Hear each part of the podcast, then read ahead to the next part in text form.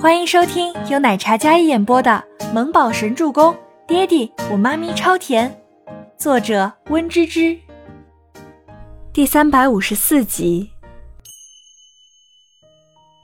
这种丝织布料耗时长且昂贵，如果用来做成衣的话，定价更贵。嗯，我知道，与其崇洋媚外，追随国外大牌。为什么我不打造一个属于我们自己的高奢品牌呢？用最精湛的工艺匠心精神，打造只属于我们的高奢品牌。倪清欢说这话时，眉角眼梢都是耀眼的光芒。周伯言深邃的眸子定定看着他那张骄阳一般的明媚小脸。嗯，我相信你可以。周伯言道。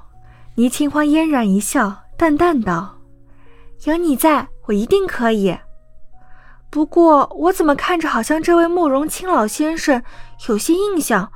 但是什么时候有个投资商啊？我们需要合作的话，是不是需要经过这个投资商？倪清欢大致将所有的文件看了一遍，然后感觉有些奇怪的是，这样的非物质文化遗产有赞助的话，就会变得过于商业化。嗯，这件事我也是看了才知道，需要凯文查到内情。我们今天先去见见这位慕容清老先生。你刚扛起倪氏重任，需要一次耀眼的亮相，这样才能站住脚跟。好，倪清欢没做多想，然后应下。与此同时，孟年星从郑威廉口中得知，周伯言即将拜访一位老手艺师傅，刚好孟年星要压制倪清欢的发展，势必要抢在他前头一鸣惊人。海宫宴会。晚上九点半，倪清欢跟周伯言坐在车里，Kevin 开车，三人已经在车里等了将近一个半小时。Boss，这个许自强一拖再拖，没有诚信，我们还有必要和他合作吗？Kevin 挂掉电话，那边许自强的助理口气傲慢，一直将时间往后推移。Kevin 从未见过这样的合作商。没事儿，再等等。毕竟那个许自强现在是垄断的投资商，脾气傲慢也是理所应当的。倪清欢道：“这种漫长的等待，倪清欢心里也有些没底。” Kevin 电话响了起来，是许自强的助理。他接起电话，那边傲慢的口吻通知他们进去。与此同时，许自强接见完孟年星，两人相谈甚欢。但是在孟年星的暗示下，许自强勉为其难，准备见见倪清欢。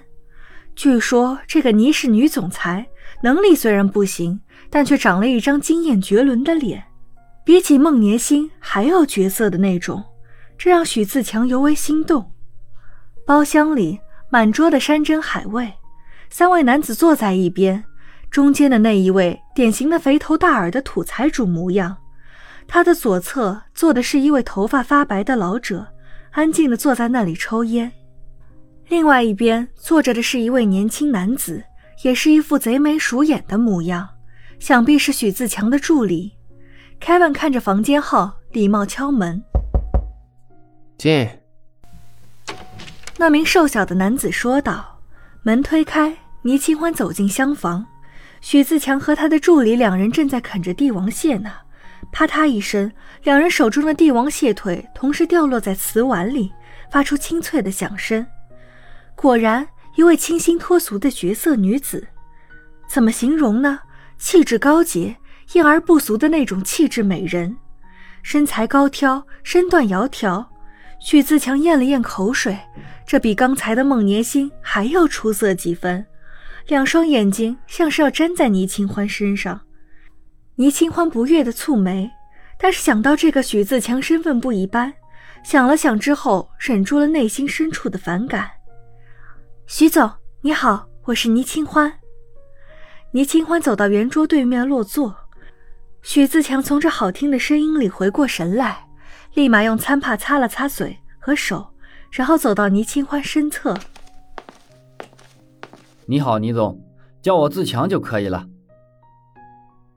许自强笑得肉都堆到一起去了，然后对着倪清欢伸出自己的手，油腻腻的样子，倪清欢打心里排斥。许总您好。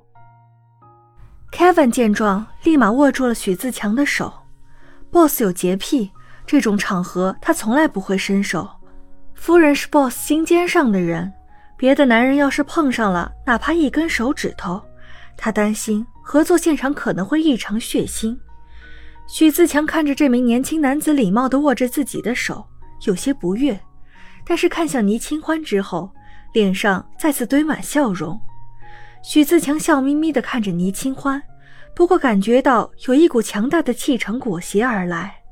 他看向倪清欢身侧，一位气质尊贵的男子，人模人样的，但是跟在一个女人身后，一定是个没本事的人。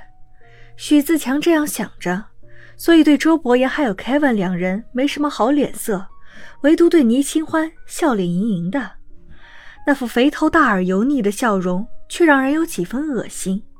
来来来，倪总，喝几杯。许自强想要搂着倪清欢的腰身往自己座位上带，那位贼眉鼠眼的助理见状，立马站起身来腾座位。唯独慕容清老先生一直沉默不语，抽着自己的斗烟。在许自强那只手伸过来的时候，倪清欢往周伯言的方向后退一步，就在要碰上美人的软腰时，手腕被狠狠钳住。那力道狠的，像是要将他的手腕折断一样。哎，你这个不知好歹的小白脸，放开老子！许自强被周伯言抓着手腕，挣脱不开，他感觉很没面子，可是当着美人的面又不太好发作，不然感觉更丢人。许总，我们来谈谈合作吧。倪清欢当作不知情，看着许自强那憋成猪肝色的脸色。他保持着礼貌的笑容。好，好，好，我们来谈合作。许自强说这话时，手腕上的大掌才松开。